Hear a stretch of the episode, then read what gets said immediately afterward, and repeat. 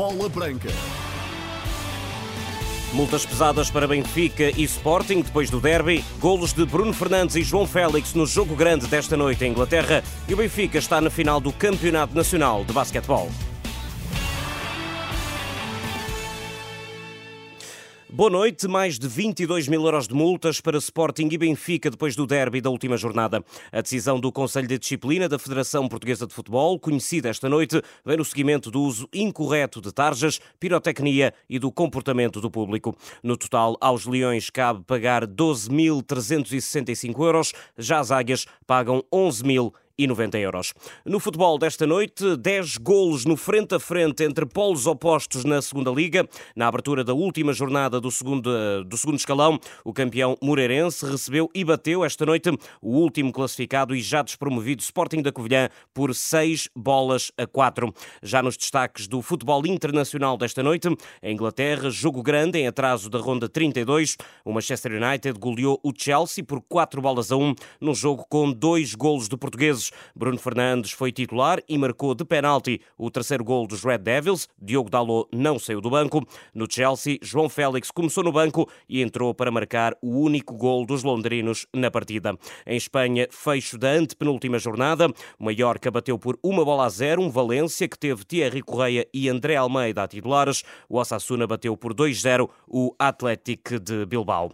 Benfica na luz, frente ao Santa Clara e Futebol Clube do Porto no Dragão com o Vitória de Guimarães. Em menos de 24 horas arranca a derradeira jornada da Primeira Liga Portuguesa, onde será coroado o novo campeão nacional. A partida inaugural está agendada para amanhã, às 7 da tarde, entre Rio Ave e Famalicão. Às 9 e um quarto começa o Vizela Sporting. Para o lançamento da última ronda do campeonato, junta-se agora em direto a esta edição o jornalista e comentador da Renascença, António Ribeiro Cristóvão, para o habitual espaço de comentário a esta hora. Ribeiro Cristóvão, muito boa noite. Está aí o fim de semana de todas as decisões. Vamos à antevisão esta jornada 34. É uma jornada que centra as especiais atenções em dois jogos a realizar no próximo sábado, um no Estádio da Luz, o outro no Dragão, que são exatamente os dois jogos que têm implicações diretas com a atribuição do título de campeão nacional. O Sporting começa na sexta-feira, vai a Vizela jogar com a equipa local, mas trata-se de um jogo para cumprir apenas calendário, porque as posições tanto de um como de outro estão perfeitamente definidas na tabela classificativa. Já o mesmo não acontece em relação ao Benfica e ao Futebol do Porto, disputam dois jogos em casa, ambos em casa, mas claro, com o Benfica a dispor de maiores possibilidades de vir a conquistar o campeonato. Arrisco mesmo que há 99% de possibilidades de o Benfica conquistar este campeonato nacional frente à equipa do Santa Clara, uma vez que lhe basta um empate para conseguir esse troféu. O Futebol Clube do Porto tem que, se o Benfica não conseguir vencer o Santa Clara, o Futebol Clube do Porto tem que conseguir uh, um resultado volumoso, o que também não me parece estar ao seu alcance, uma vez que defronta um adversário complicado, o Vitória de Guimarães. Portanto, a festa vai ser grande, certamente. O Benfica vai voltar uh, ao Marquês de Pombal, onde já não está há quatro anos, porque o Benfica não ganha qualquer campeonato, nem qualquer título uh, desde os últimos quatro anos, e, portanto, a festa vai ser rija. De resto, já prometeu prometida pelos dirigentes de, do Benfica, que a prepararam com todo o cuidado de tal modo que vai ser fechada a Feira do Livro mais cedo para que os benfiquistas possam festejar à vontade. Portanto, é uma jornada naturalmente interessante, que cria expectativa, mas uma expectativa muito circunscrita, uma vez que o Benfica, como eu disse, e arrisco, parte claramente com a possibilidade de ganhar este campeonato nacional e certamente numa altura em que as possibilidades do Futebol do Porto são muito, muito escassas. De resto, os eh, lugares na classificação estão definidos, a partir daí, o Braga é o terceiro classificado, portanto, com acesso à fase eliminatória da Liga dos Campeões Europeus. O Sporting está no quarto lugar com direito a participar na Liga Europa e em relação às descidas também está tudo definido. Isto é, descem de divisão o Passos de Ferreira e a equipa uh, do Santa Clara, exatamente aquela que joga no Estádio da Luz, uh, e depois uh, há um play-off que certamente vai ser também muito interessante e que vai opor duas equipas com tradições no futebol português. Muito obrigado, Ribeiro Cristóvão, jornalista e comentador da Renascença, aqui em direto. Benfica e Futebol Clube do Porto entram em campo no sábado, às seis da tarde. Os Dragões recebem o Vitória de Guimarães e as Águias do Santa Clara, que encontrou um bom momento de forma na reta final do campeonato. Os açorianos vêm de duas vitórias nos últimos três jogos e o treinador, Danilo Duaxioli, quer levar esses bons resultados para o Estádio da Luz. É um jogo, são 11 contra 11, 90 minutos e Vemos os, os, nossos últimos jogos, a semelhança do que temos vindo a fazer com os grandes, temos deixado né, um bom, uma boa imagem. É isso que nós queremos fazer, reforçar isso mesmo, contra um adversário que é, dispensa, dispensa qualquer tipo de apresentação. A dois dias do jogo do título, Danilo Axioli lembrou a vitória dos açorianos por quatro bolas a três em pleno Estádio da Luz em junho de 2020. Exatamente, estávamos lá e esperamos que possa acontecer novamente uma situação como essa. Axioli sabe que o Santa Clara vai enfrentar uma atmosfera intensa na luz, onde o Benfica tudo fará para conquistar o título de campeão nacional. Um momento para desfrutar e encarar sem qualquer tipo de receio. Não, acho que a palavra não é, não é temer. Nós reconhecemos sim o valor do adversário, reconhecemos que o ambiente vai ser bom. Né? Quem dera todos os jogos fossem, fossem como este. Cabe aos jogadores desfrutarem e poderem dar o seu contributo da melhor forma e discutir o jogo que, que nós queremos deixar uma imagem positiva. Axioli assumiu internamente o comando do Santa Clara após a saída de Mário Silva. A disponibilidade para continuar no clube continua, agora na Liga 2, mas Axioli aguarda por decisões da SAD Soriana. Tem um contrato com o clube né, e no momento certo iremos conversar, a administração e, e ver aquilo que será a decisão final. Danilo do Axioli, treinador do Santa Clara. Do lado do Benfica, Roger Schmidt faz antevisão ao jogo do título amanhã pela uma da tarde. Rui Costa é o árbitro nomeado para o Benfica Santa Clara, que terá Tiago Martins no vídeo-árbitro. No Futebol Clube do Porto, João Mário mantém-se como a única baixa para a recepção ao Vitória. O lateral direito permanece em tratamento. Sérgio Conceição vai fazer a antevisão à derradeira jornada esta sexta-feira, ao meio-dia. No Vitória, Moreno Teixeira não conta com o guarda-redes Celta Biai, o lateral Bruno Gaspar e o médio André André.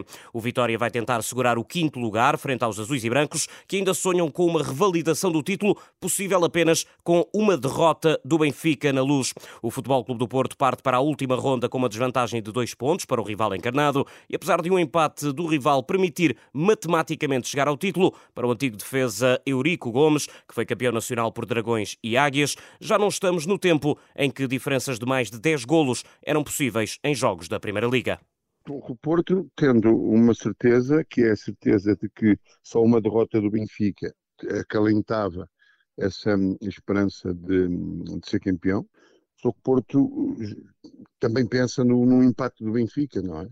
E o empate no Benfica dará igualdade de pontos caso o Porto ganhe. Agora, acho que não estamos no tempo de, o Porto ganhar 11 a 0 ou 10 a 0, caso empate, pelo gol a barragem que tem que obter. Não é?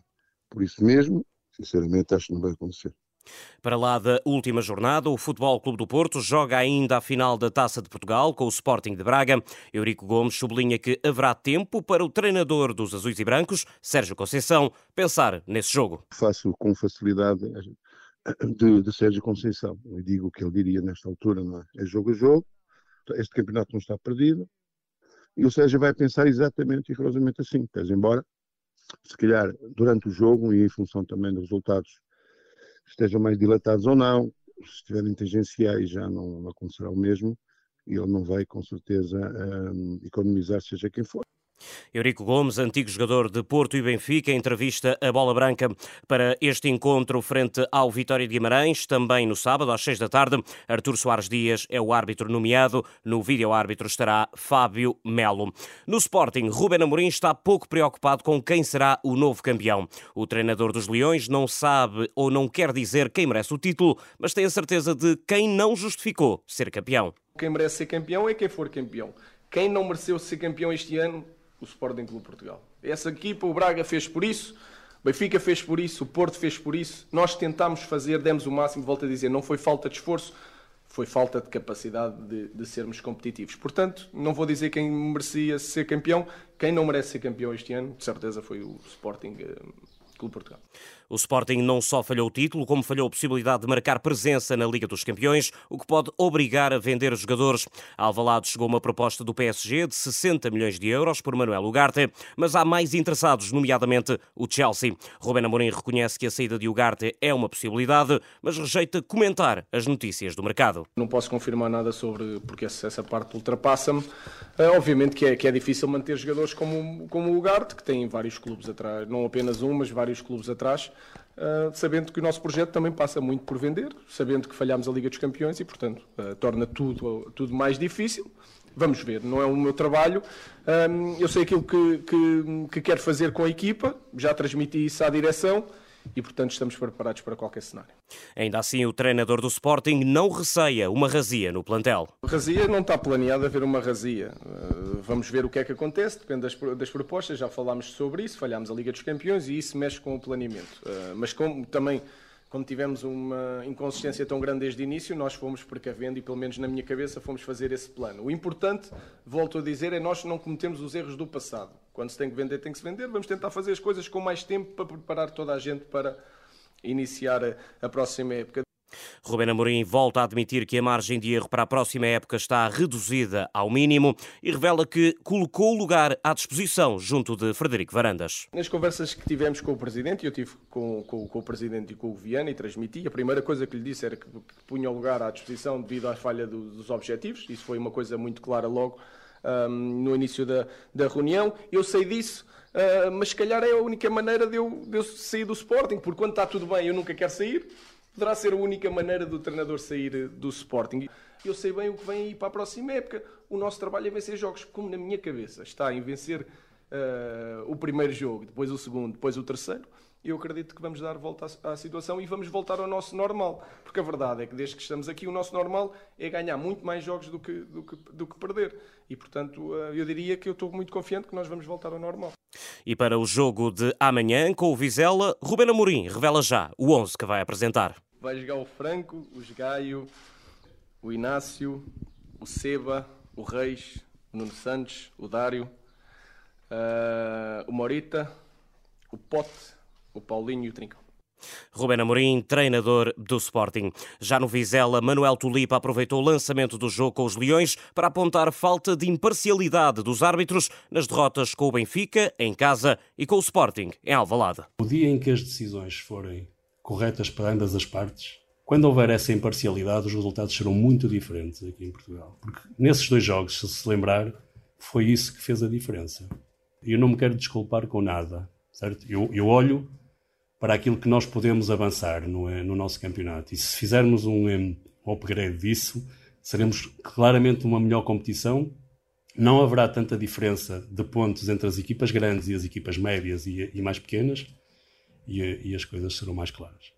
Tulipa assegura a intenção de terminar a época com a conquista de pontos ao Sporting. Queremos, acima de tudo, fazer um, um bom jogo, um jogo competitivo e, um, como ainda não alcançamos o segundo objetivo, queremos claramente pontuar de forma a que conquistemos esse, esse objetivo, que era os 42 pontos. E, portanto, preparar-nos para, para um, um adversário um, difícil, com muita competência, mas eu também acho que a nossa equipa, e por aquilo que foi a semana, eh, está num grau de exigência elevado, quer realmente conquistar esse, esse objetivo, quer pontuar, e, eh, e tudo faremos para que no último jogo, na nossa despedida aqui no, no nosso estádio com os nossos adeptos, eh, dar-lhes uma alegria, Manuel Tulipa, treinador do Vizela, em divisão ao encontro com o Sporting, agendado para amanhã às nove e um quarto e que terá Cláudio Pereira como árbitro e Manuel Mota como vídeo-árbitro. Pedro Proença é candidato, mas ao último mandato como presidente da Liga. Com o apoio de todos os clubes das duas ligas profissionais de futebol, o atual presidente comunicou hoje, de viva voz, a candidatura. Anuncio também que este será o meu último mandato na presidência da Liga Portugal. Neste quadriênio um dos nossos principais objetivos será o de reformular os estatutos da Liga Portugal e neles incluir o tema da limitação de mandatos. Porque nenhum poder, por mais escrutinado, bem-sucedido ou elogiado que seja, se deve eternizar. São vários e ambiciosos os objetivos para os próximos anos. Aquele que tem mais impacto e mais discussão tem gerado é a centralização dos direitos audiovisuais, um desafio reassumido pelo candidato. Um processo de importância vital para o futuro do futebol profissional em Portugal. Um processo sem retorno que nos obrigará, inevitavelmente, a trabalhar sobre a qualidade do nosso produto. Nesse sentido, estamos a preparar uma revisão profunda, geral, dos regulamentos da Liga Portugal, dos quais destacamos a aprovação do novo regulamento audiovisual e de um regulamento de controle económico. Porque as receitas provenientes desta nova realidade devem ser canalizadas para os verdadeiros fatores de competitividade, de forma regulada, controlada e monitorizada. Pedro Proença, na presidência da Liga há oito anos, é candidato a um último mandato até 2027. As eleições estão marcadas para o dia 1 de junho. No basquetebol, ia fechar terceiro jogo das meias finais da Liga. O Benfica bateu esta noite ao Varense por 115-44 e apurou-se para a final, esperando agora o adversário que sairá do confronto entre Sporting e Futebol Clube do Porto. Os eh, Leões lideram a meia final por dois jogos a zero. O terceiro jogo está marcado para amanhã às sete e meia da tarde. É tudo. Boa noite.